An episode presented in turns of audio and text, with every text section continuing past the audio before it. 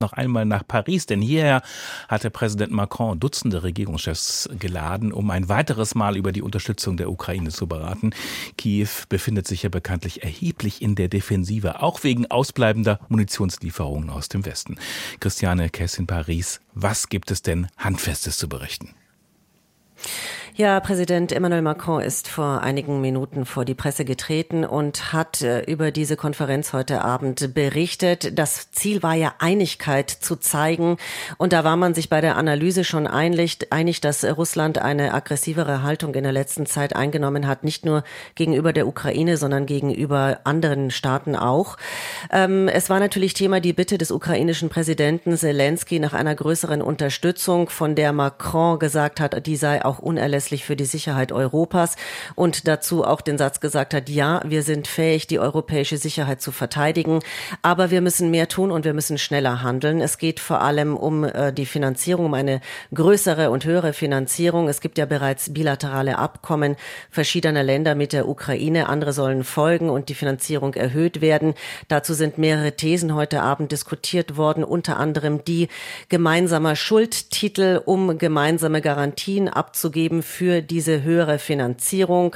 Es gab einen Konsens in dieser Runde heute Abend stärker auf eine Kriegswirtschaft zu setzen, äh, also dass man schneller und stärker werden muss bei der Lieferung vor allem von Munition, aber auch bei der Boden- und Luftverteidigung. Zu letzterer hat Macron eine neue Koalition angekündigt für Mittel- und Langstreckenraketen. Er ist in dieser Pressekonferenz auch gefragt worden, ob es Konsens gewesen sei, westliche Bodentruppen in die Ukraine zur Unterstützung zu schicken. Macron hat dazu gesagt, es habe keinen Konsens zu solchen Bodentruppen gegeben, aber nichts sei ausgeschlossen.